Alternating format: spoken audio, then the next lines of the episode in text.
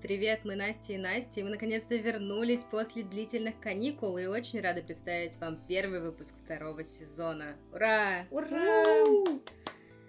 Итак, мы набрались смелости, и в этом сезоне мы будем спорить не только друг с другом, но и с гостями. Я поняла, что мы с тобой как хороший сериал, нас нужно подождать, и тогда будет бомба.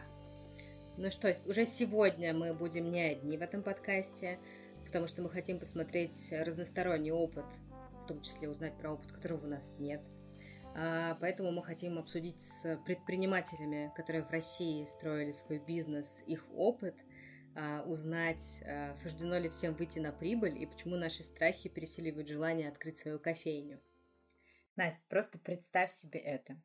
Ты утром открываешь своими ключами красивую дверь в центре города. За дверью буквально 4-5 столиков. Прекрасная деревянная стойка с витриной, которая вот-вот наполнится пирожными. Ты разбираешь поставку и начинаешь творить кофейную магию.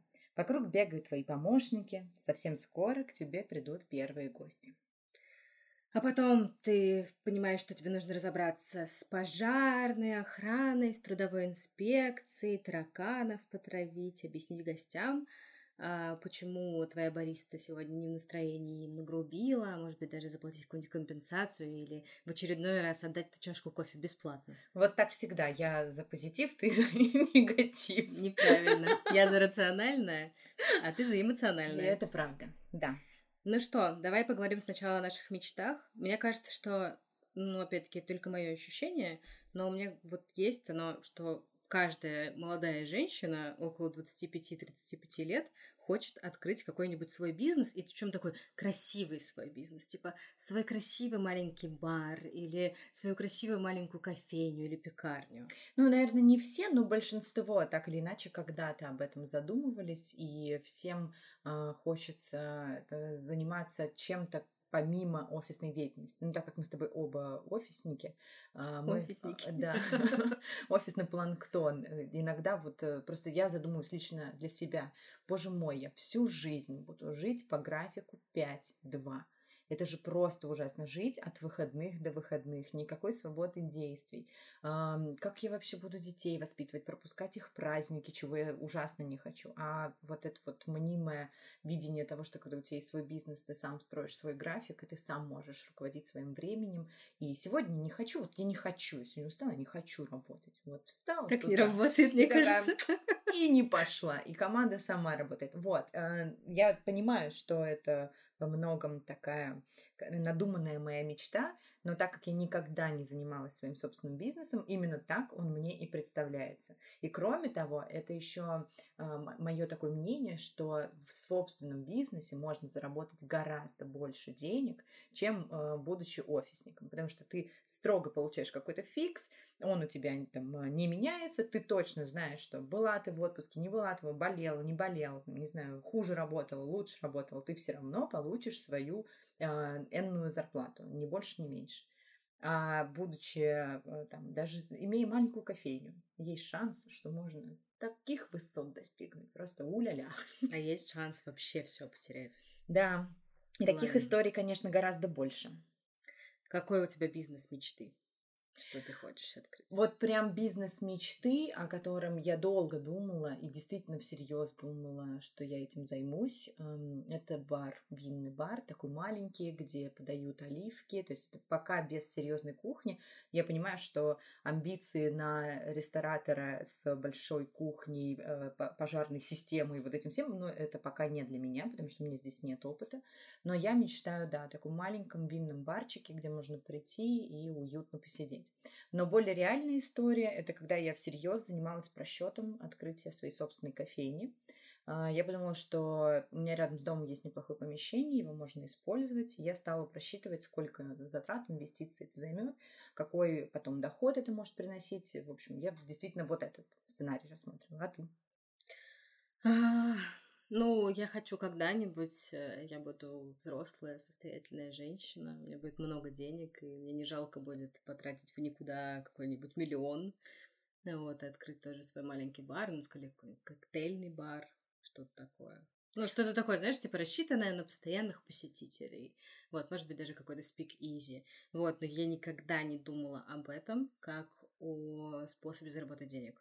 Ну, то есть вот. это вот когда-нибудь, когда я захочу уйти на покой, я себе открою бар и буду, значит, развлекаться. Потому что мне кажется, что предприниматель это вообще не тот человек, который отдыхает, у которого есть каникулы, время ходить на детские утренники, регулярный стабильный доход. Нет, это фан. Вот если ты готов к фану, тогда да. Знаешь, тут такая история, что до недавнего времени, пока я не послушала кучу подкастов про то, как люди делают свой собственный бизнес, не пообщалась с нашими друзьями, у кого есть свой собственный бизнес, я тоже думала, что э, э, это просто, ну, как бы такое удоволь... в удовольствие, жизнь в удовольствии исключительно, за... ни от кого не зависящая, и заработок, хороший заработок, стабильный. Но, как оказалось, как показывает практика, очень мало успешных кейсов, у кого действительно жизнь не на вулкане, и кто может спокойно уехать в отпуск и оставить бизнес работать.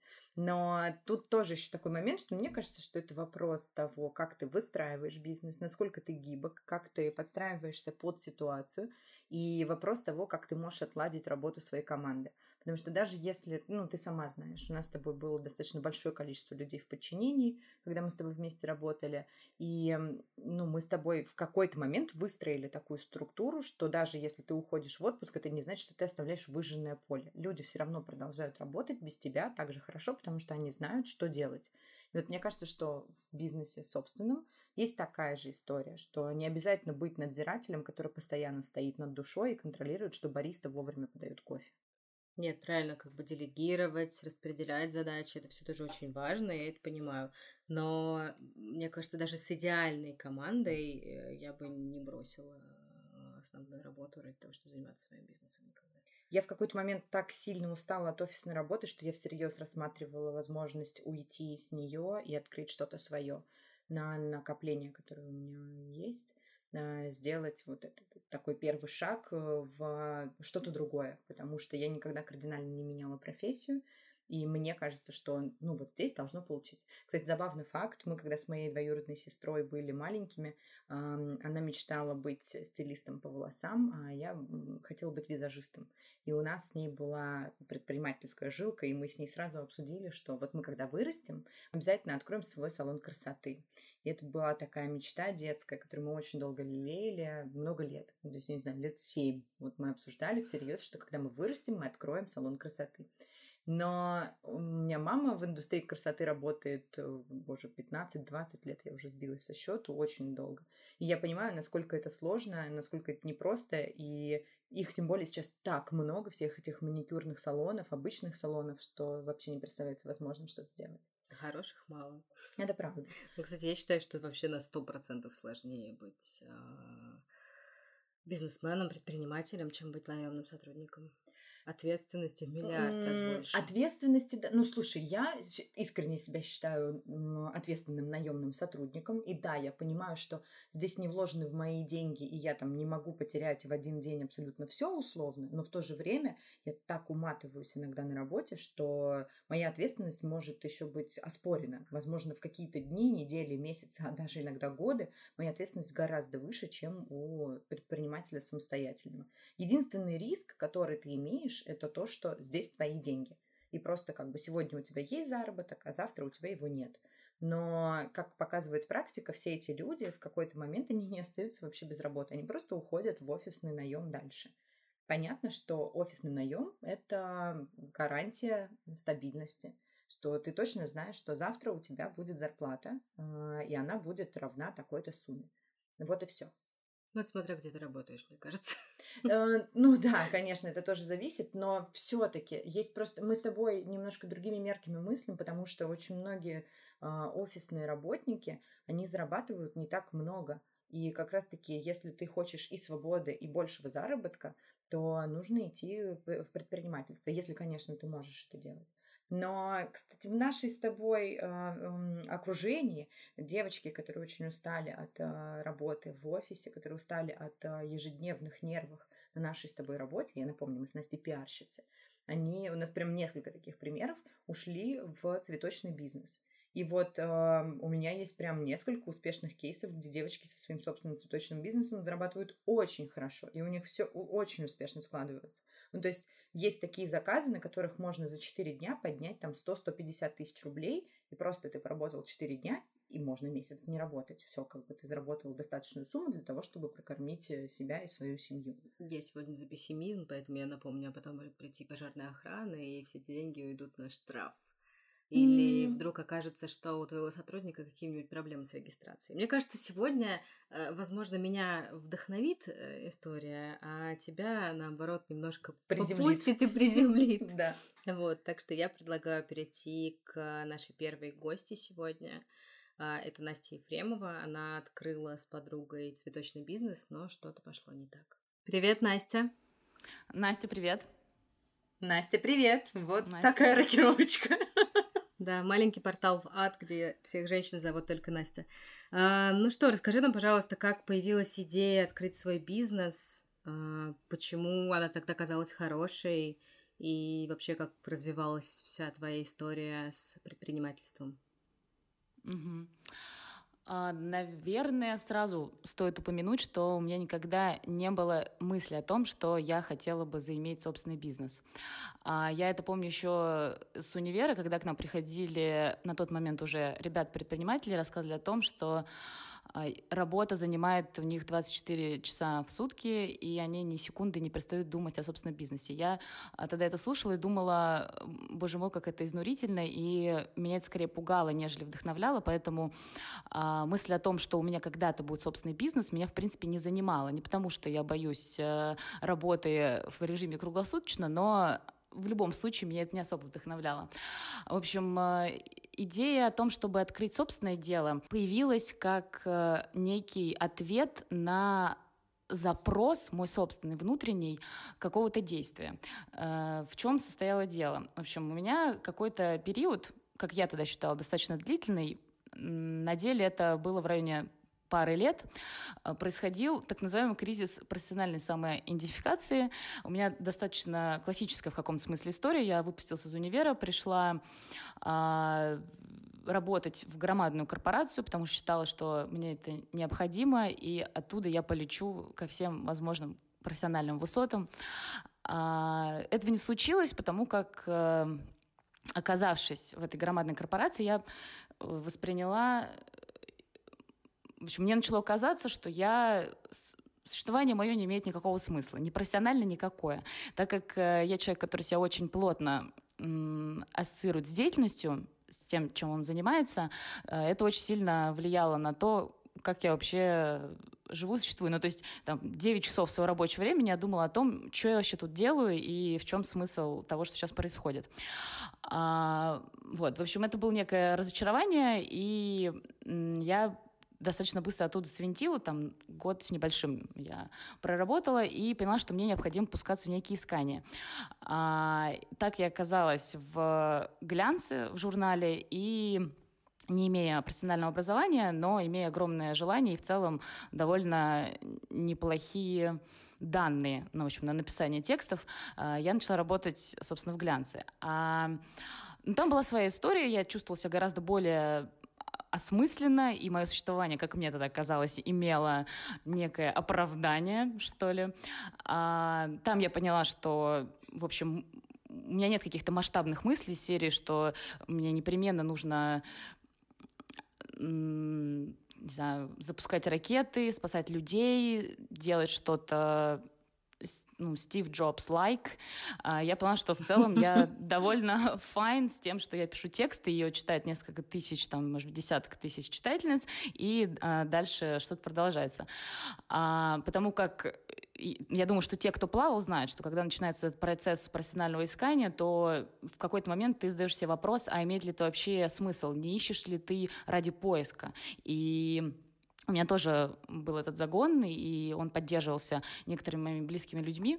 А, поэтому, оказавшись в этом глянцевом болоте, в хорошем смысле, я поняла, что да нет, на самом деле гигантских каких-то амбиций на это что-то у меня нет, и мне вполне окей. Главное чувствовать, что э, нечто, что ты делаешь, имеет смысл. Так вот, э, длинную историю коротко. В какой-то момент я поняла, что мне необходимо уйти из журналов по э, соображениям заботы, скажем так, о своем здоровье. В общем, я не вывозила в какой-то момент тот, тот ритм, в который попала. Это на самом деле моя фишка. Глянец в этом, конечно, тоже. У него есть, в общем, своя особенность работы, ритм и прочее, но и я там свою руку приложила. Вот, в общем, э, ушла из э, глянца, и там не было особо времени для того, чтобы снова подумать фундаментально, чем же я хочу заниматься. И вообще, в целом, э, в какой-то момент, вот в тот самый, с которого начинается ответ на вопрос, как я пришла к собственному бизнесу, а, я уже начинала на себя подбешиваться, сколько это может продолжаться. Вот возвращаясь опять к тому, что это может быть поиск ради поиска. И к тому же есть еще и вполне себе бытовые вещи, типа нужны деньги, чтобы просто купить себе пожрать, поэтому а, особо времени на то, чтобы снова разводить эти экзистенциальные э, думы не было. И, в общем, я пошла работать в офис снова, э, уже с, с другим настроем, менее, скажем, радикальным, как тогда, когда я первый раз оказалась в корпорации. Я уже думала, ну все, я уже взрослая девочка, мне 25 лет, и в целом, наверное, могу потерпеть какое-то количество месяцев для того, чтобы просто встать на ноги, и понять, что мне делать дальше. Можно, в общем, параллельно это все делать, не обязательно рубить мосты и идти в свободное плавание в никуда, как я первый раз уходила. Ну вот, э, так мы приходим к 2015 году, мне 25 лет, я выхожу, это был третий день работы в том стартапе, куда я вышла на работу, снова на э, позицию по своей должности, я менеджер, и там это было дело управления человеческими ресурсами. В общем, вышла я третий день, и я рыдаю. А, рыдаю от э, того, что понимаю, что я сделала неправильный шаг снова, что я себя чувствую абсолютно бессмысленно, и вот этот, в общем, тяжелый груз, э, тяжелый экзистенциальный груз снова, в общем, повис на моих плечах, и как, он, как же он меня достал, что с ним делать? А, вот. Это 2015 год, и я на тот момент общалась с одной девушкой, моей подругой и моей будущей бизнес-партнеркой Катей. А, она, ну так, чтобы как-то обрисовать, что это за человек, э, знаете, есть э, такое понятие, как творец, творческий человек. И вот она, собственно, из этих, э, это человек, который, э, ты смотришь, как она делает что-либо своими руками, понимаешь, что вот он там созидатель in a nutshell, в общем, то, что принято этим называть. Катя меня помладше, и на тот момент, на 4 года она меня помладше, на тот момент она училась и параллельно подрабатывала курьером в цветочной студии. Она развозила букеты по адресам, иногда помогала ну, как-то по-мелкому там организовать мастер-класс цветочный, там какие-то цветочки подрезать. И, в общем, просто погружалась в эту сферу, не имея, на самом деле, какого-то определенного запроса. Хочу быть флористом там или что-то еще. Она, ей просто это было интересно, красиво и так далее. И в какой-то момент э, мы, мы достаточно плотно общались, я знала, что она делает что-то с цветами. Мы вместе ездили на цветочные базы. Это было так, fun. В общем, мне было интересно. Я первый раз оказалась на этой гигантской цветочной базе. Холодно, красиво, а, интересно. А Кать что-то мне позволяла делать своими руками, когда мы обрабатывали цветы или она собирала букет. В общем, это было для меня достаточно а, новый мир, в общем. А, в какой-то момент девушка, которая она помогала, э, забеременела и больше не смогла вести свое дело. Ну, там, по определенным причинам, в частности, потому что она забеременела. И потому что она это все везла на себе в, одино- в одиночку. А девушка по-моему, даже не объявила в своем инстаграм-аккаунте той цветочной студии, что все, типа, ребят, пока. Просто пропала в какой-то момент. Так прошло несколько месяцев, и а, через какое-то время эта девушка, владелица цветочной студии своей небольшой, предложила Кате, моей подруге, э, не хочет ли она что-то сделать с этим аккаунтом. На тот момент в Инстаграм там было пара тысяч подписчиков, и она предложила ей этот аккаунт приобрести за какую-то там небольшую сумму. А Катя мне это рассказала, сказала, о, крутяк, что, бери, э, попробуешь, у тебя достаточно классно получается. И... А если не секрет, что это была за сумма по тем временам? Это, типа, было 2000 рублей. Ну, там, серии 2000 подписчиков по рублю за подписчика. Что-то такое было. Такой, такой был курс конвертации, да. А, в принципе, в 2015 году, мне кажется, 2000 подписчиков — это не так-то и мало. И в целом там была довольно живая аудитория, что было очень даже круто. Конечно, был простой в несколько месяцев, что, безусловно, сказалось на всем впоследствии, но в любом случае это уже не, не нулевой старт. Это хороший задел.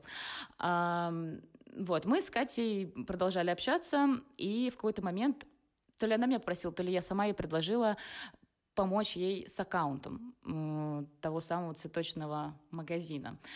А, мы делали фотографии, я писала какие-то тексты, и вот как раз в этот момент я заканчивала свою э, эту историю в издательском доме, пришла в офис снова, и как-то идя в очередной раз с работы, уже не рыдая, но понимая, опять-таки, бессмысленность своего профессионального существования, я думала о том, что я сейчас приду домой и напишу тексты в цветочный аккаунт.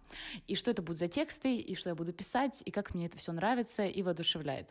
И, в общем, я зацепилась, на самом деле, за это воодушевление, такая это довольно-таки прикольно ощущать, давненько я такого не испытывала. И несколько дней сама собой подумав, я пораскручивала вообще эту мысль и позвонила Кате и сказала, Кать, а не хочешь ли ты попробовать вместе сделать из этого что-то серьезное? Ну, как-то так, в общем, звучал мой вопрос. Это было такое предложение довольно эм, судьбоносное в нашей жизни с ней, поэтому я довольно хорошо помню этот момент. Вот, и я предложила, типа, давай попробуем. А, мы вот после как-то моей работы собрались э, в кафе и сели писать бизнес-план. А, написали и начали думать о, там, о том, где нам брать э, стартовый капитал. Мы посчитали, нам, что нам тогда нужно было 300 тысяч рублей. Вот. Эти 300 тысяч мы взяли у моего отца, я просто ему позвонила, сказала, папа, такая тема. В общем, никогда не начинала бизнес, никогда не просила у тебя никаких стартовых капиталов. В общем, пришел момент. Э, не хочешь ли ты поучаствовать? И э, да, я приехала к нему, рассказала, собственно, бизнес-план, и он нам эту сумму выделил. Эта сумма нам хватила на первые полтора года, в том смысле, что не то, что мы кормились этой суммой, все-таки 300 тысяч – довольно скромная сумма для а, начала любого бизнеса. Для цветочного бизнеса я считаю, что 300 тысяч – это сейчас смешной капитал, и позже, когда я уже даже пошла учиться в специальную бизнес-школу, э, которую организовывала флористическая студия, довольно крупная, московская, э, я послушала о чужой математике и поняла, что те 300 тысяч, которые мы начитали, ну, это реально смех. Это деньги, безусловно, но это не то, с чего ты начинаешь цветочный бизнес, э, если ты хочешь во что-то вырасти. Вот. Но все с чего-то начинают. А вы их изначально был... на что посчитали? На что вы собирались их потратить, эти 300 тысяч?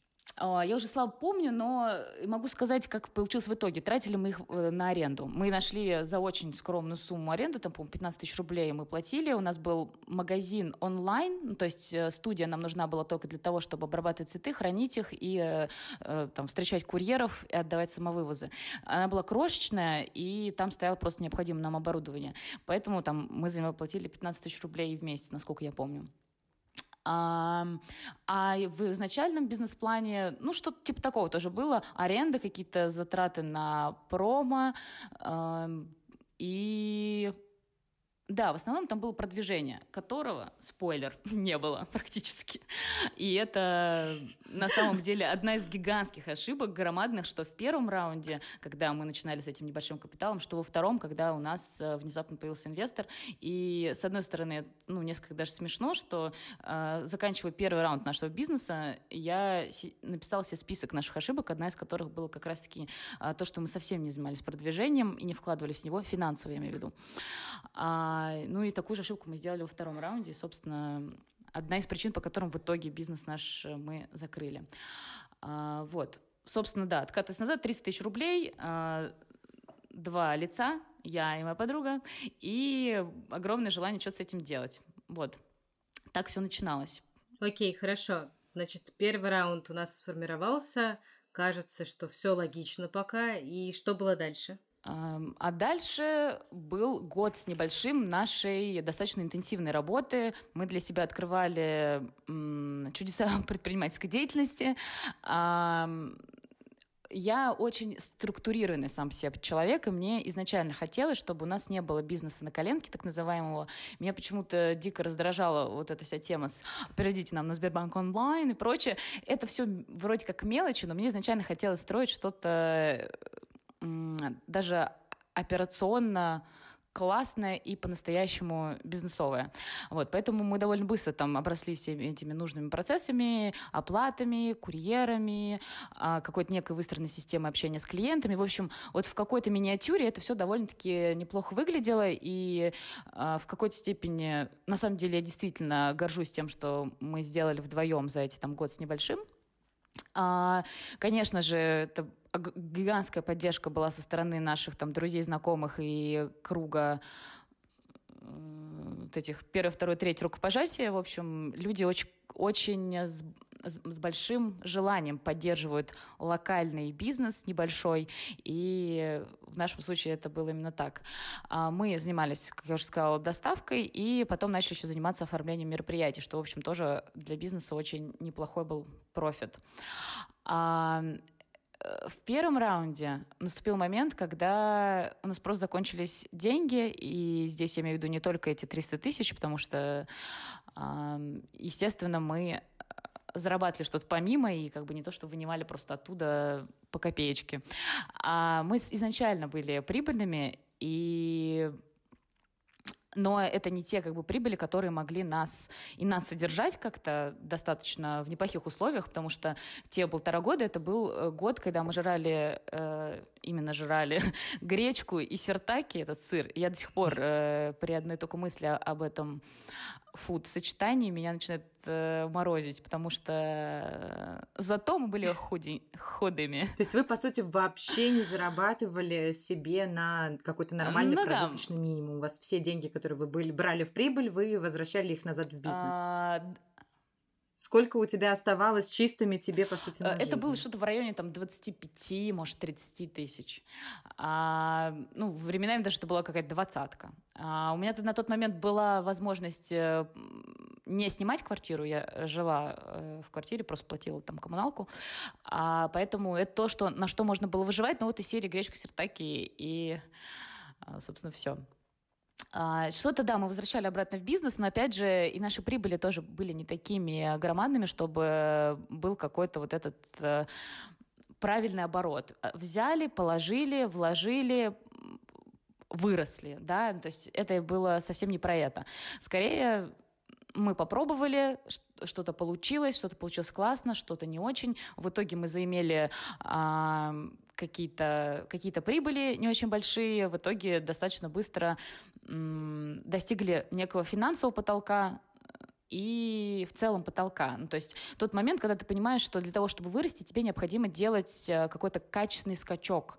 И для этого скачка тебе необходимо, во-первых, план и смета, в общем, сколько тебе денег-то нужно на этот количественный качественный скачок, и команда, потому что классно это все делать вдвоем, и мы супер команда были и есть, но этого, в общем-то, не хватает, потому что ресурс каждого человека не бесконечен. То, как мы юзали свой ресурс. Я до сих пор считаю, что огромное счастье, что мы не заработали себе ни одного заболевания. Вот. И это прям реально не шутка, потому что то, как мы заканчивали второй раунд, это тоже вызывает вопросики с точки зрения адекватности.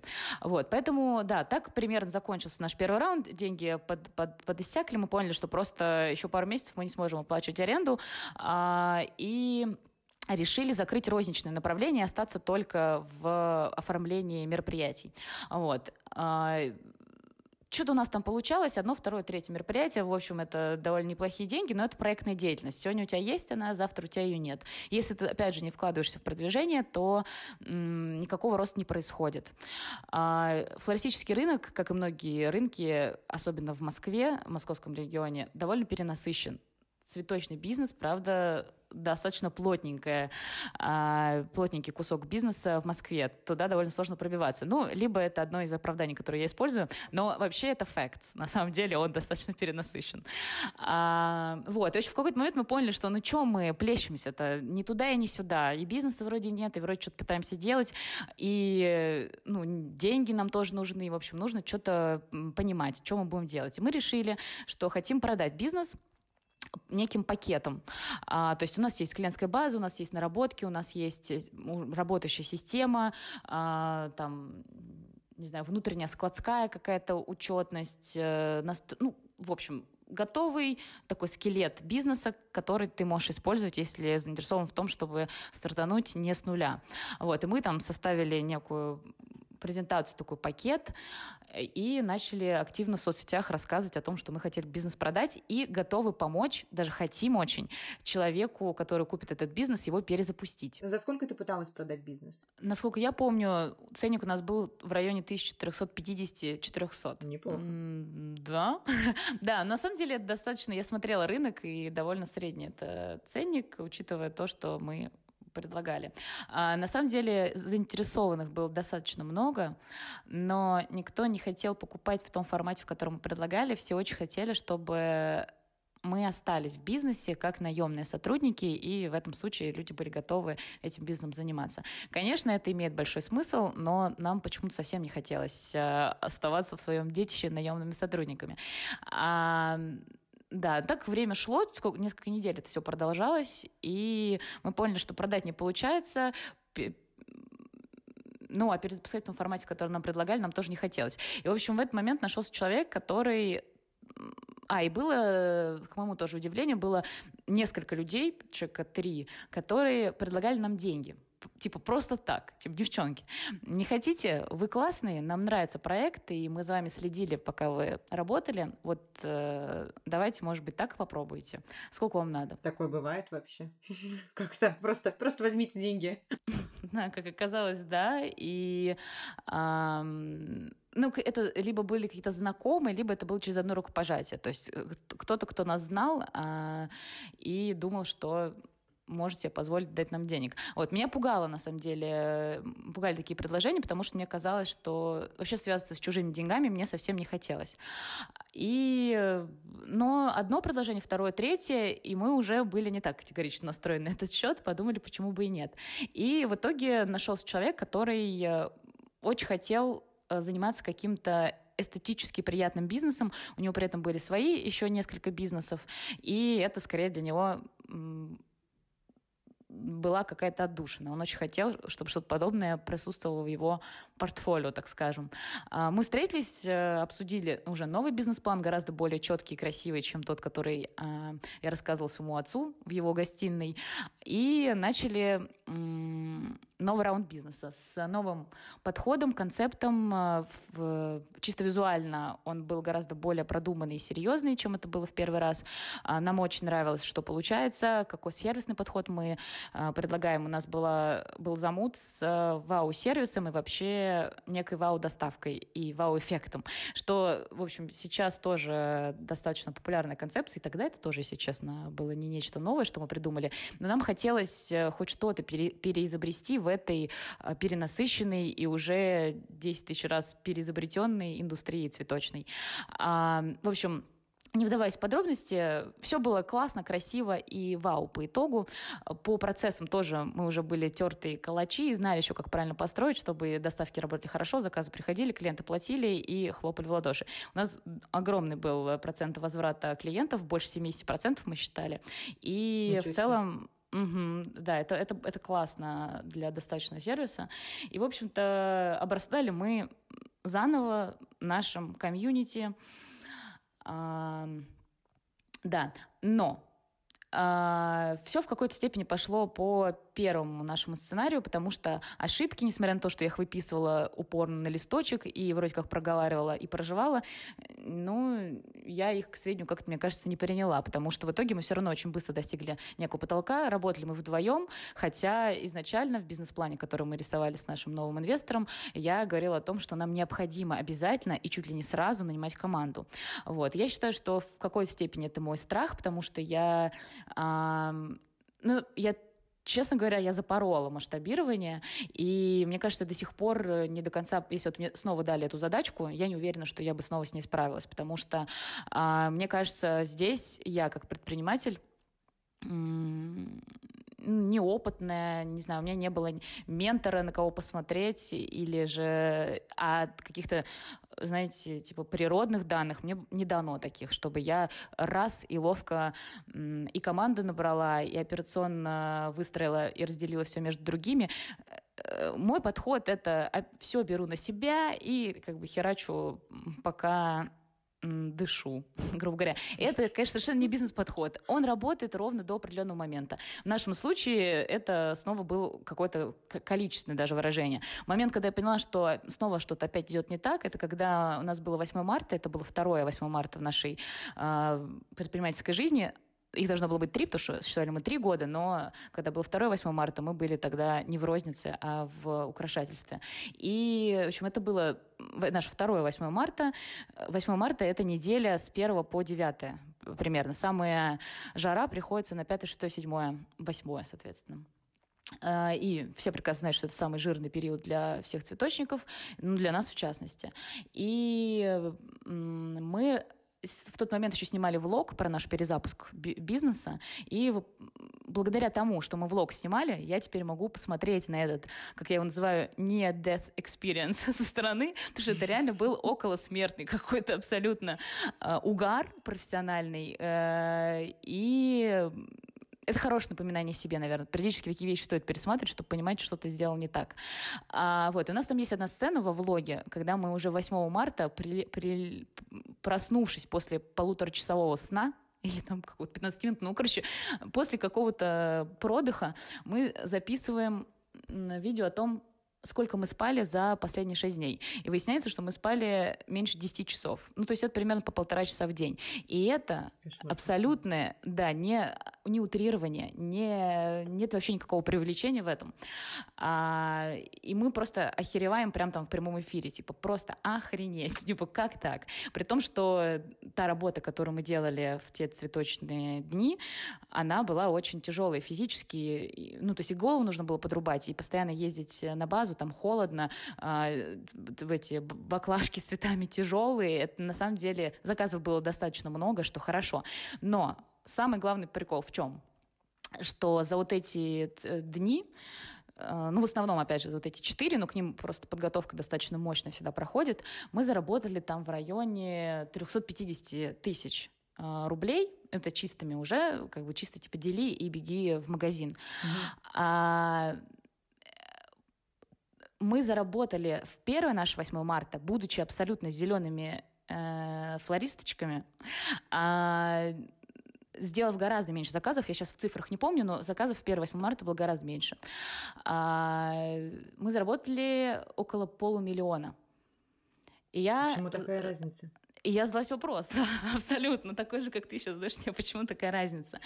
А, это было связано с тем, что у нас подросли издержки на то, как вообще мы в общем, это звучит как? У нас подросли издержки а, на а, упаковку, на то, что вообще внутри этой упаковки входило, потому что у нас был там целый пухлый конверт с тем, что тебе приходило. А, у нас удлинился процесс сборки букета, связанный опять же с тем, что мы вот это вау-эффект там закладывали, нам нужно было фотографировать букет на полароид, обязательно там лепить определенный магнитик, чтобы клиенты, клиентам это очень нравилось, что они получали некий еще памятный набор, я бы так его назвала, э, к своему букету. А у нас эти Звучит карточки круто. были. Uh, да, и, в общем, выглядело довольно-таки все неплохо, и uh, к каждому букету мы писали карточки каллиграфическим почерком, uh, которым обладала Катя, вот, и, в общем, все это удлинялось. Естественно, у тебя временные затраты удлиняются, у тебя себестоимость каждого букета возросла, и что, как бы несмотря на то, что ты сделал больше заказов, у тебя получилась э, меньше чистая прибыль. Вот, в общем, математически все довольно легко объясняется. Приходить к этому осознанию, понимать, что ты реально практически убил себя для того, чтобы а, получить еще меньше, хотя ясное дело, что дело не только в деньгах, а, но это просто хороший сигнал и такой красный флажочек, что алло, что-то опять пошло не туда. И все пошло примерно по, так, по такому же сценарию, потому что ошибка в том, что нужно масштабироваться в правильный момент и вообще сразу. Вот, ничего не бояться и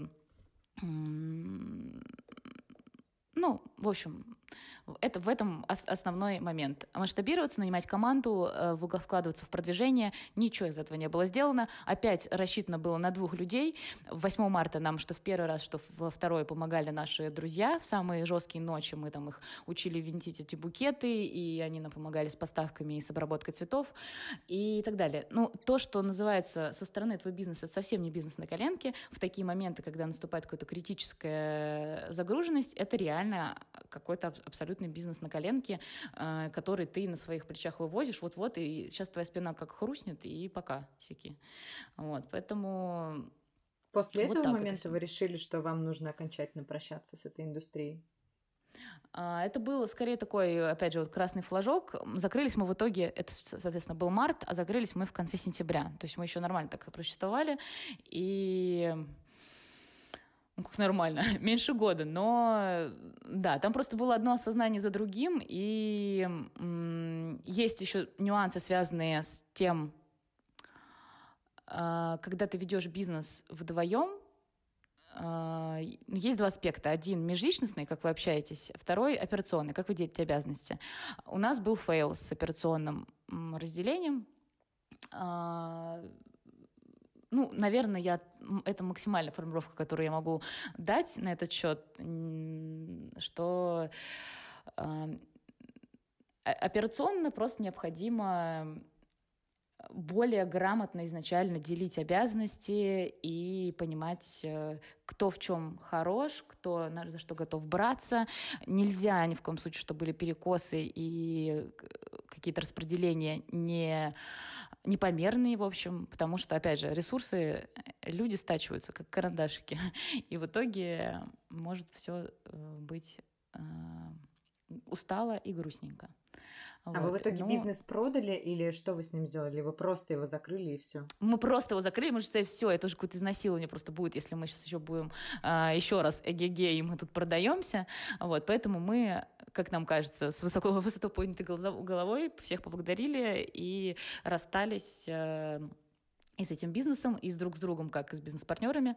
А, и с нашим инвестором. Вот. Но, как мне кажется, все достаточно неплохо закончилось, никаких э, плохих чувств ни у кого не осталось на этот счет. Ну, Поэтому... Плохие чувства это хорошо, что их не осталось, а не осталось ли долгов? А, у нас какая-то такая интересная в этом смысле история получилась. Когда к нам приходил инвестор, а, то первое, что я предложила, это давайте подпишем бумагу как и что у нас будет. На что он мне сказал, какая бумага, типа, давай сначала начнете, там, что пойдет, не пойдет, потом что придумаем и подпишем. Вот. Я несколько раз потом продвигала эту идею, никакой бумаги мы в итоге не подписали. У нас не было вообще никакого документального подтверждения, что мы получали какие-то деньги. Вот. Это Самая не большая знаю, я ошибка, верю... но я пока не понимаю, чья, ваша или инвестора. Это, это ничья не ошибка, это, это, это, знаешь, это Человек пришел с одним запросом, готов э, был вложить какую-то для себя там определенную сумму. А, я могу сказать даже, что это была за сумма, это было там в районе миллиона рублей. И э, мы э, люди, которые хотели очень работать и продолжать дальше развивать свой проект. А, полностью так вы ему, в итоге миллион вернули или нет? Нет, не вернули именно потому, что... Ну, типа, а он просил? Даже, а, нет, он не просил. То есть это просто такая чистая благотворительность случилась с вами? Ну, можно, наверное, ее так назвать, но можно. Я ее для себя представляю, э, или, может быть, объясняю я себе так, оправдываю, не знаю, а, что э, человек пришел с запросом и со своим ресурсом. Его ресурс был это деньги и заинтересованность. Наш ресурс это были мы, наши силы и это мы, в общем. А, мы так, тратили два свой последних ресурс, вопроса к тебе. Да.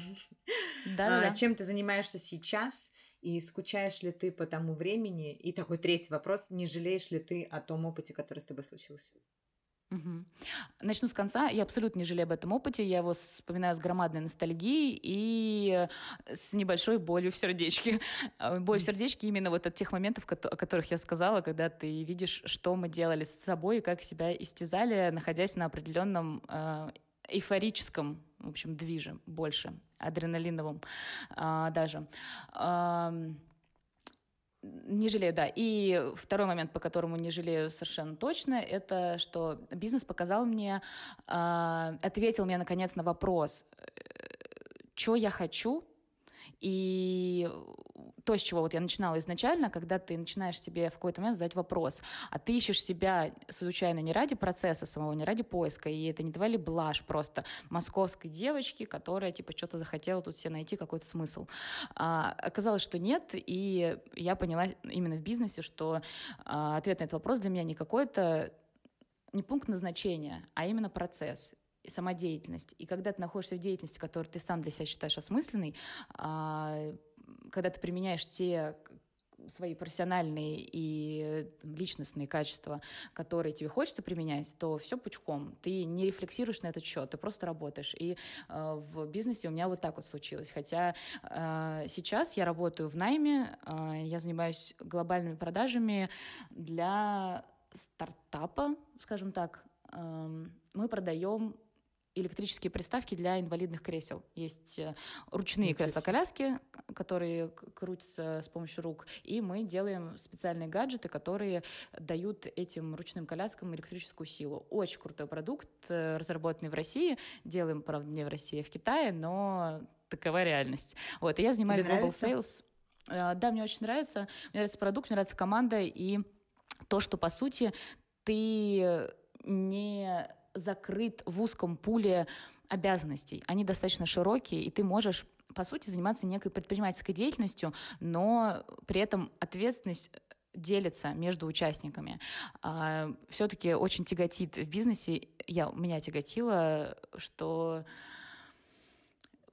когда берешь на себя непомерно, то и тащишь потом непомерно. Вот, поэтому, так как в этом смысле я не умею так, э, как бы не токсично для себя существовать, то мне нужна команда. И когда я оказалась вот в том месте, где сейчас работаю, поняла, что это очень крутой для себя в общем, для меня это работает. Работать по найму, потому что э, один из стейтментов, которые я лично пропагандирую. Я не считаю, что предпринимательская деятельность — это а, вершина профессиональной эволюции любого человека, что предприниматель — это какая-то суперсила. Это, безусловно, сила, но ровно такая же сила, как и любая другая. Работаешь ты по найму или нет. Здесь вот а, какая-то идет подмена понятий, типа осмысленная работа, и как будто осмысленная работа — это всегда только иметь свое дело, или там работа, которая вызывает там уважение, вау, и вот э, становится, например, тем темами подкастов и так далее, это предпринимательство. Хотя по существу любая смысленная деятельность э, должна вообще вызывать такой интерес. И я выступаю даже в некотором смысле против какой-то гларификации, в общем, от этой предпринимательской деятельности, как э, какой-то вот, опять же, вершины профессиональной цепочки. Класс, спасибо тебе большое, у тебя очень крутая история, и правда спасибо, что ты была готова с нами Это было очень интересно. Спасибо большое. Спасибо вам. Удачи тебе. Спасибо, Настя. Спасибо, спасибо.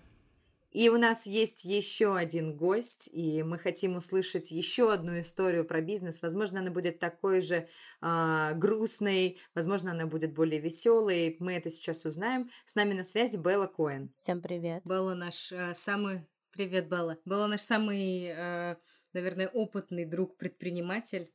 Вот, у них с мужем а, несколько заведений, они успешно пережили кризис, локдаун и вообще вот это все страшное, что с нами происходило в прошлом году.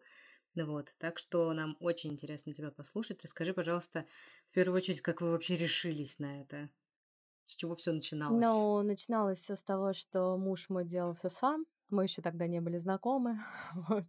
Все начиналось на самом деле с банально. Ну, я знаю эту историю, поэтому я вам расскажу. Все очень банально было. По-хорошему, он работал в банке, а, поехал просто на какое-то мероприятие, где стоял фудтрак с бургерами, отстоял огромную очередь за этими бургерами, за какие-то нереальные э, большие деньги его купил, и он был не очень. Ну и мой муж такой весь амбициозный решил, что надо делать хорошо, надо делать круто, и почему бы не сделать это мне? вот. И таким образом, собственно, если коротко, да, он пришел к тому, что вот он создал там первую бургерную, а, и дальше э, в какой-то период времени уже подключилась я. Причем я подключилась изначально не самые лучшие времена для бизнеса, э, для его бизнеса, я имею в виду. А, и началось все с того, что я просто а, занималась тем, что пыталась ну, как-то бесплатно, естественно, э, пиарить его чудесные бургеры. Вот. Ну и дальше закрутилось, завертелось. Э, в общем, у нас в целом за последние 4 года, проект вообще существует уже 6 лет в этом году. Вот. Это конкретно одна бургерная, которая Вайс Бургерс называется. А, мы э, нас открывали точки на Арбате, на фудкорте, а, закрывали также. А, потом мы уже переехали, там изначально были вообще на Крымском валу, потом на Бауманской. Было очень много всего. На самом деле а, этот бизнес пережил огонь, воду и медные трубы и продолжает, в общем, в том же духе, потому что даже сейчас на месте, на котором мы существуем уже три года, на э, станции метро Дмитровская. Вот. Это такая мини-реклама, я вставляю просто. Правильно, правильно, молодец, давай. Говорю, куда людям идти просто. Вот. Мы тут э, за несколько лет, с конца семнадцатого года, вот, пережили здесь, э, что только вот было и можно было пережить. А, у нас началось все с того, что на нас просто пригласили ребята а, совместно сделать проект. То есть мы отвечали за еду, а не за алкоголь. Потом ребята вышли, и мы вот, собственно, остались наедине с этой точки, с не очень хорошим ремонтом. Вот. Тут тоже у нас э, миллион каких-то внутренних нюансов. Э, потом нас э, начали делать дорогу а возле нашей бургерной нам перекрыли входы. Ну, в общем, здесь, правда, чего только не было, и каждый раз у нас раскопки на две недели затягивались на полгода, а потом, собственно, пандемия чудесная, вот это вот совершенно не, не живучая с бизнесом. Абсолютно э, сложно существо, э, существовать э, в таких условиях, но каким-то образом вообще чудесным мы все-таки пережили двадцатый год. вот, и это, это, наверное, наш самый большой вообще успех за последние... Да ладно, что за последние? За, блин, все шесть лет. Несколько у меня есть вопросов, потому что я хорошо знаю вашу историю. Угу. Первый. Действительно ли настолько критично, что вам перекопали дорогу в сезон веранд? Потому что, насколько я помню историю, да. вы собирались открыть веранду и не смогли этого сделать из-за перекопанной дороги. Действительно да. ли это настолько сильно а, вас повредило, скажем так? Слушай, это очень критично, потому что трафик э, штука такая, да, люди ходят э, с разных сторон здания, мы сидим в бизнес-центре, здание бизнес-центра, ну и вообще, в принципе, в многофункциональном комплексе, да, Саяловский Сити. У нас э, в целом не самая, наверное, трафиковая точка, э, плюс еще, когда у тебя перекапывают и, получается, нету сквозного прохода, и тебе нужно как-то обойти, чтобы зайти в заведение. Но откровенно людям, как бы зачем им геморроиться, да, если можно пойти куда-то в другое место. Угу. И, естественно, это был, ну, прям большой спад. А когда еще у тебя действительно нужно ставить летнюю веранду, и у нас э, одна из самых больших летних веранд здесь, э, потому что позволяет место, э, и нам, в принципе, позволяет управа и управляющая компания, вот, и мы, э, ну, достаточно большой поток э, привлекаем э, во время лета. У нас, в принципе, здесь лето — это самое такое время зарабатывания денег, да.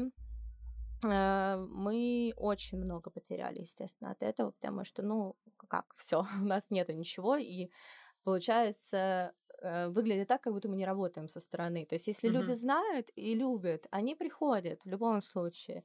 Ну, это нормально, это стандартная вещь. Есть какое-то любимое место, и ты в любой, в любой ситуации заходишь в это место. Но случайных людей не бывает. Случайных людей, естественно, нет, когда у тебя тем более вот такие раскопки вокруг. Ну, какие случайные люди, зачем им туда идти? Ну, какие-то раскопки. Слушайте, на нас э, во время того, как перекапывали пол Москвы, да, э, тоже очень большое количество заведений страдало от этого, поэтому угу. Мы не исключение, но только у нас это не касалось э, какой-то общей э, общего облагораживания города, да, у нас это чисто территориальное. Ты можешь как-то в денежном эквиваленте посчитать, сколько вы примерно вот потеряли из-за раскопок и сколько вы потеряли из-за локдауна? Много. Но это очень... Я не могу прямо озвучивать цифры, вот, но мы потеряли, ну, в процентном, наверное, соотношение да даже сейчас так на скидку не скажу, ну, очень много. Ну, 20, 30, 50 процентов. А каких, э, ну, чтобы... Ну, скорее 50. Э, за пандемию вообще, э, я не знаю, честно говоря, какое-то чудо, что мы выжили в пандемию, потому что э, мы могли работать на доставку, да, как э, все, собственно, заведения. Uh-huh. Это единственное, что мы в первую волну, когда все закрыли, нельзя было вообще заходить, э, можно было работать на доставку. А, соответственно, у нас, а, скажем так, не самый а, продукт, э, не самый доставочный продукт, я так это называю. То есть э, бургер, он, ну мы не, мы не крупная сеть, не знаю, можно ли называть. Не делай рекламу другим, не надо, что ты только себе. Мы не такая крупная сеть, у которой там, э, по легендам, э, э, бургеры могут жить по несколько дней. У нас бургер очень быстро, естественно, умирает, потому что все из максимально натуральных продуктов, мы все делаем сами, и там у нас э, булочки выпекаются по там, определенному рецепту нашему, да, то есть все без каких-либо лишних, э, лишней химии. И, соответственно, ну, как бы, если у тебя бургер едет больше там 10 минут, 15, да, то есть какое-то ближайшее расстояние, он начинает потихонечку сдухать, у него начинает мокнуть булочка, ну, то есть мясо уже доходит, потому что если ты там жаришь медиум, она все равно по температуре там в течение определенного времени начинает доходить, под собственной температурой. Mm-hmm. вот. И на выходе э, человек, который заказывает доставку, получает ну, не совсем то, что мы имели в виду, не совсем то, что мы готовили изначально и хотели дать как продукт. Поэтому мы вообще изначально очень тяжело соглашались в принципе на доставку. А какой процент у вас э, съедают э, вот сервисы доставки, которые сейчас очень популярны? Понятно, что у вас... Ну, э, ты имеешь в виду какой-то сбор да. со стороны сервисной? Э, 35%. 35% забирает сервис доставки? Забирает себе, да, агрегатор. А не дешевле ли нанять, нанять штатного курьера? Вы считали такой исход? А, деш э, ну, своего курьера не дешевле нанять, потому что, смотри, у агрегаторов есть один плюс- это база. Мгм. Это очень большая база людей. А, достаточно, ну, мы там увеличивали в свое время даже километраж, несмотря, да, на какие-то свои внутренние тоже споры, что не надо этого делать, потому что будет еще хуже. Но, тем не менее, у них очень большая база и большая, э, я имею в виду клиентов, и э, большое количество курьеров. А, нанять своего курьера- это, ну, условно, ходить вот вокруг Савеловского Сити и в ближайшие дома. И плюс у тебя могут быть заказы одновременно, даже вот, э, там сейчас вечером у нас в течение 20 а, там, минут пришло около 10 заказов, но и один курьер, естественно, это все не разнесет, потому что там абсолютно разные точки. Вот, поэтому это не дешевле, и плюс еще есть такой нюанс, в принципе, э, ну, я не знаю, может быть, нам так не везет, но в общепите так вот у нас сложилось, э, все очень тяжело с персоналом. И курьеры не исключение. Mm-hmm. Вот, поэтому нанимать еще какого-то одного человека, обучать, э, и, но это все-таки такой человек, которому нужно доверять, да, или должны какие-то быть способы влияния, а, какие-то, может быть, э, денежные или как-то по-другому. Я, честно говоря, не знаю прям, как конкретно работает агрегатор. Наверняка они как-то следят за своими курьерами. Но у нас тоже было множество нюансов с ними. Например, съеденные заказы. Да ладно? Да. Uh, у них какая-то новая классная схема. Uh, мы вот типа, обалдели. Uh, курьер забирает заказ, но он как бы не отмечает, что он его забрал он его отменяет, потом приходит другой курьер и такой, типа, а я вот за этим заказом. Ну, короче. Кошмар какой. И заказ пропадает просто. Вот. Э, это вот, кстати, один из минусов, да, доставки, потому что есть вот такие нюансы. Причем это я вам рассказываю про бургерные, а я знаю большое количество случаев э, в том же кондитерском бизнесе, которым тоже курьеры, ну, если они не свои, да, опять же, а, съедали заказы. Не, не, не, дово- не довозили их просто. Да, такое вот, к сожалению, есть, поэтому найти э, э, даже внутреннего какого-то курьера, да, на которого ты сможешь положиться, не, не так-то уж просто. А, ну и плюс, опять же, отсутствие базы. То есть это надо очень долго нарабатывать свою собственную базу клиентов. Так, расскажи нам, нам про общем. У нас тут а, в самом начале возник с Настей спор про то, что бизнес это все-таки для зарабатывания денег, или же это просто какая-то ну, сумасшедшее желание заниматься собственным делом, не быть офисным работником, и это вообще не про деньги, а ты еле сводишь концы с концами.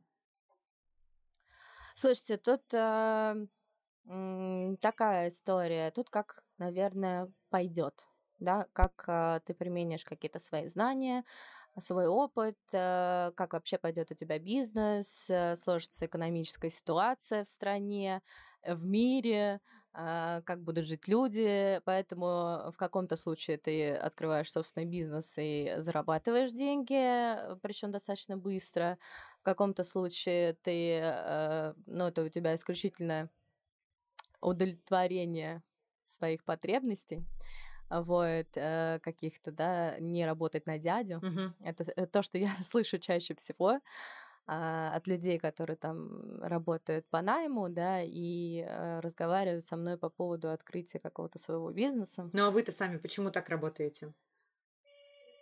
Мы сами, слушай, ну уже так пошло. вот.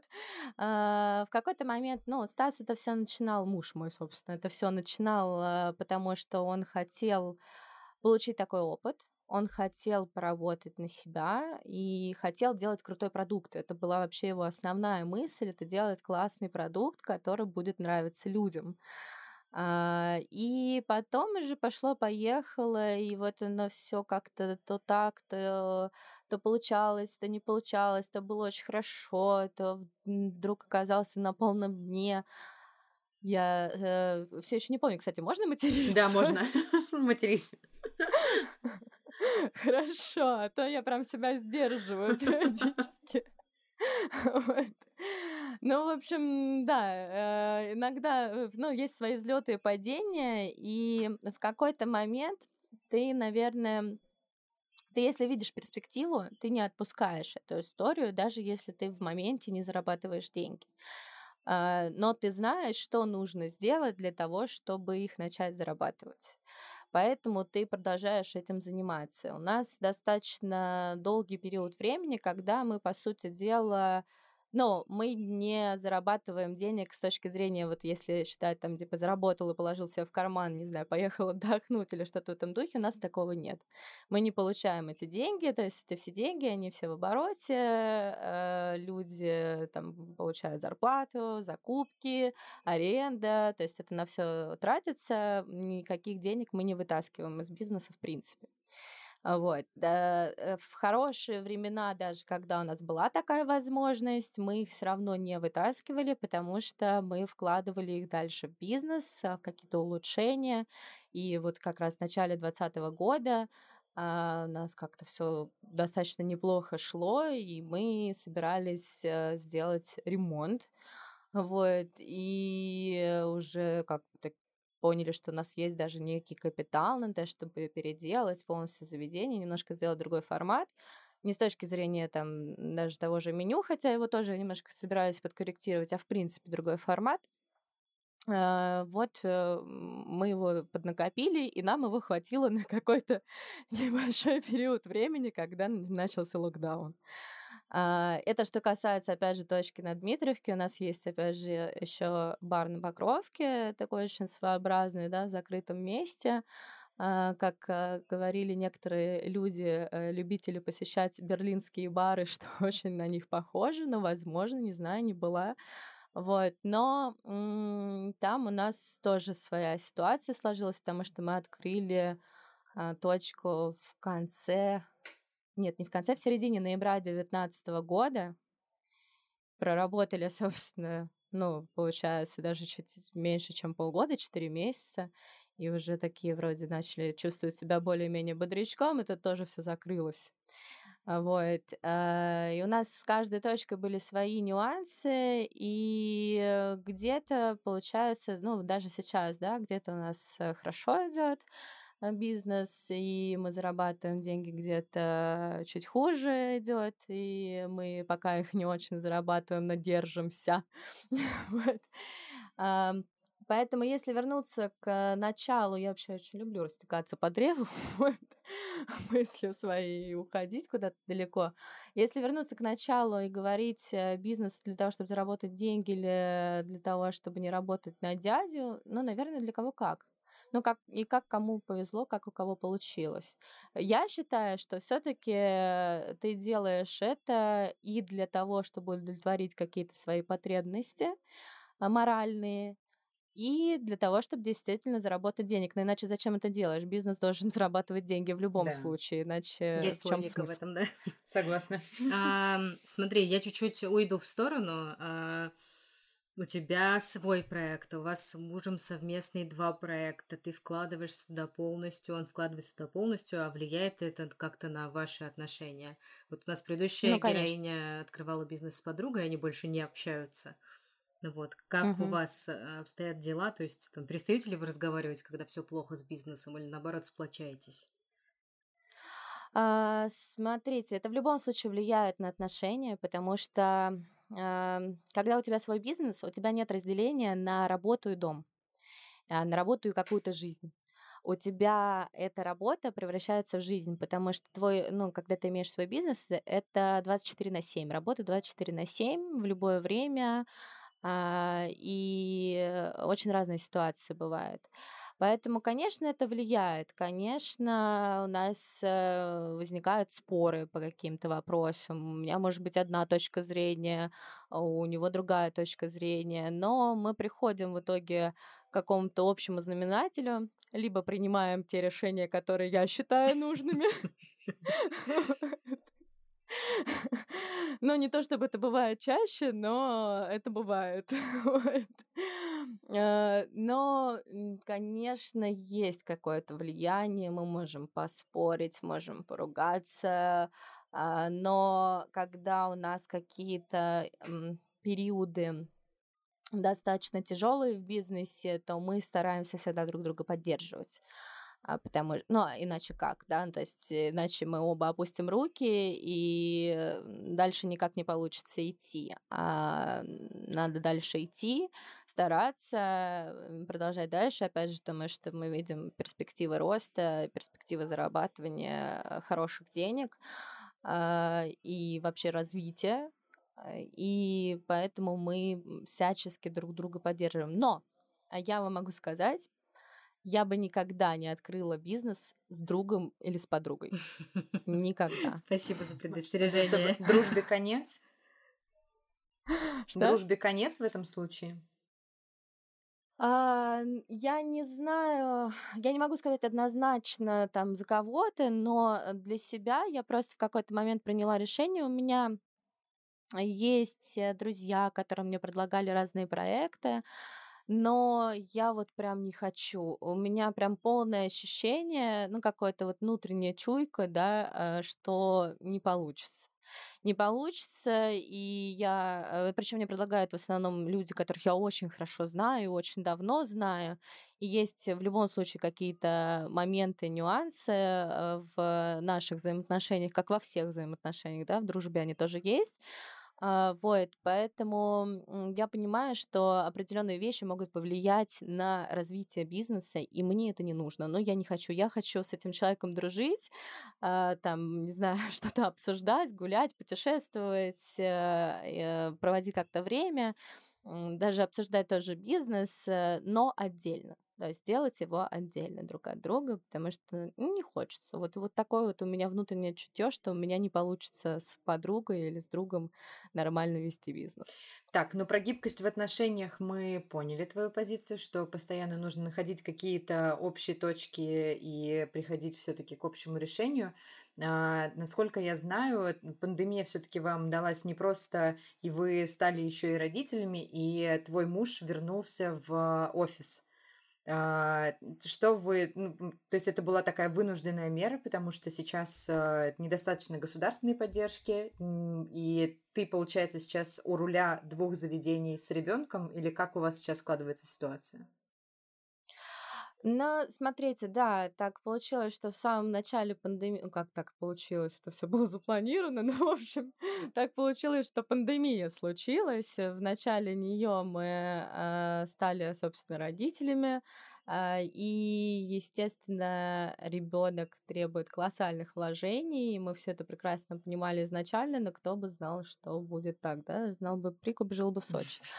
И, соответственно, в какой-то момент э, достаточно быстро мы, ну, мы, а мой муж, скорее, да, сам принял решение того, что нужно идти на работу, нужно получать какой-то стабильный доход, потому что бизнес это прекрасно, это все хорошо, но нужна стабильность, а ничего, кроме работы на а, как раз дядю, а тебе стабильности не даст. Ну, с точки зрения финансов, если, конечно, ты работаешь в нормальной какой-то компании. Это какая-то сумасшедшая рациональная семья получается. Возможно, немножко. Но вот. И, собственно, не сразу он а, смог там выйти на работу. Через какой-то период, да, он, э, собственно, вышел в офис, вернулся обратно в банк. Э, то, чем он, собственно, занимался до того, как стал заниматься бизнесом собственным. Э, и э, я стала у руля шестимесячным ребенком. Это было очень тяжело. И э, пришлось очень много там переоформлять документов, встречаться с разными банками, все передавать эти дела но у нас нет такого, что он полностью отключился от процесса, и процессами занимаюсь я. То есть мы продолжаем все равно заниматься ими вместе, просто ну, в каких-то моментах он занимается ими в меньшей степени. Чем-то я занимаюсь больше. Но у нас все равно все периодами, то есть даже наличие работы постоянный, оно, оно все идет как-то параллельно, потому что бизнес отдельно, работа отдельно, и Э, у нас в разные периоды там больше занимается он бизнесом, потом какой-то период наступает, больше я им занимаюсь, потому что до того, как Собственно, у нас э, появился ребенок, я же тоже работала на, в офисе на работе, на обычный, э, на дядю. вот. И, собственно, точно так же все это параллелилось. То есть периодически он больше занимался, периодически я больше занималась. Но скорее у нас есть какое-то разделение определенных вопросов, и вот так мы дальше, ну, так мы и работаем. То есть вы держали такой баланс, что сначала ты приносишь гарантированный доход из офиса, теперь Стас приносит гарантированный доход из офиса. У меня последний вопрос к тебе. Сложно ли было Стасу после такого длительного перерыва в работе на себя найти работу? Как работодатель относится к тому, что к нему приходит человек, который сам на себя работал? Мгм, я поняла. Ну, слушай, на, раб- на работу найти э, действительно было достаточно сложно, а, потому что у него очень долгий перерыв. Э, Соответственно, он э, уходил с руководящей позиции. И причем он совершенно спокойно объяснял, что, да, ребят, я могу выйти там на менеджерскую позицию, не обязательно там руководителем сейчас быть резко, да. Я понимаю, что был большой перерыв там, в пять лет, э, поэтому совершенно спокойно давайте обсуждать э, условия. Но были такие нюансы со стороны работодателя, это узнавалось постфактум, не от самих людей, с которыми там собеседование проводилось, да, а такие инсайты, что его не очень хотели брать, потому что из-за того, что у него есть такой опыт э, ведения своего бизнеса, э, он э, слишком сильно у себя на уме, слишком самостоятельный. Это очень странная позиция, потому что, ну, как по мне, да, потому что если ты хочешь э, нанять себе а, хорошего а, сотрудника, то он должен уметь думать и уметь принимать решения. Это не значит, что он не будет их с тобой согласовывать никогда, да, но хотя бы у него должна быть, должен быть такой навык. Угу. А получилось, что э, не нужен такой человек, потому что у него есть такой навык, он может сам принимать решения, причем он может быстрые решения принимать, потому что да, в своем бизнесе у тебя а, очень много таких быстрых решений. Ситуация таких возникает. Вот. А, не, ну, и в какой-то период, э, поэтому он долго не мог э, выйти на работу, он хотел выйти гораздо раньше, практически как только началась пандемия. А, но получилось попозже, потому что как-то вот э, здесь э, пошел на собеседование, там сказали, что ну, ну нет, он какой-то слишком самостоятельный. Здесь пошел на собеседование тоже какие-то нюансы. Ну и в итоге, там, несколько месяцев спустя все-таки вышел. Все-таки взяли, не побоялись, а, вот, и взяли. Но это очень странная позиция какая-то, правда. Я не очень поняла э, людей, которые хотели взять его на работу. Ну да ладно. Мы пока не будем спрашивать тебя, хочешь ли ты вернуться в офис или хочешь остаться предпринимательницей. Вот. Но спасибо тебе большое, что поделилась своим опытом. Это круто. Правда. Было очень круто, и я хочу сделать бесплатную рекламную интеграцию в наш подкаст. Vice Burgers реально обалденные бургеры, без привлечения, правда. Это даже не потому, что я хочу поддержать ребят, но я очень рекомендую э, всем нашим слушателям, потому что это действительно очень-очень вкусно. Спасибо тебе большое. Да, спасибо. Еще раз хочу сказать спасибо большое нашим сегодняшним героиням. А, они поделились своим смелым опытом, но я хочу сказать, что я только укрепила свои позиции и свое мнение абсолютно не поменяла насчет своего бизнеса. Мое пошатнулось, скажу честно. Ну, как бы я догадывалась, а, что все не так прозрачно и радужно, как может казаться на первый взгляд. Все равно это искра и желание, которое во мне есть, начать что-то свое, оно во мне не угасло за текущий разговор но появилось много мыслей для размышления, потому что все-таки этот воздушный замок, э, перспективы большего заработка в работе на себя, он начинает рушиться. И я понимаю, что, конечно, все-таки надо, ну, очень многие советуют, что когда ты делаешь какое-то, решаешься на свое дело, думать нужно не о заработке денег, а о том, что это дело для тебя принесет, принесет обществу какую пользу, и будет ли это круто тебе самому реализовывать. И во вторую очередь нужно думать про деньги. Обычно все такие успешные кейсы, они складываются у тех людей, кто изначально шел не за деньгами, а за собой. Да, это правда. С вами были «Женщины в огне». Помните, что реализовать себя можно где угодно. Не стоит выдавать чужие мечты за свои цели. Не стоит задвигать свои желания ради иллюзорной стабильности. Ищите нас на всех платформах с подкастами. Обязательно делитесь с подругами, друзьями. Пишите нам комментарии в Телеграме, Инстаграме, ВКонтакте, везде. Пишите нам комментарии, мы ждем.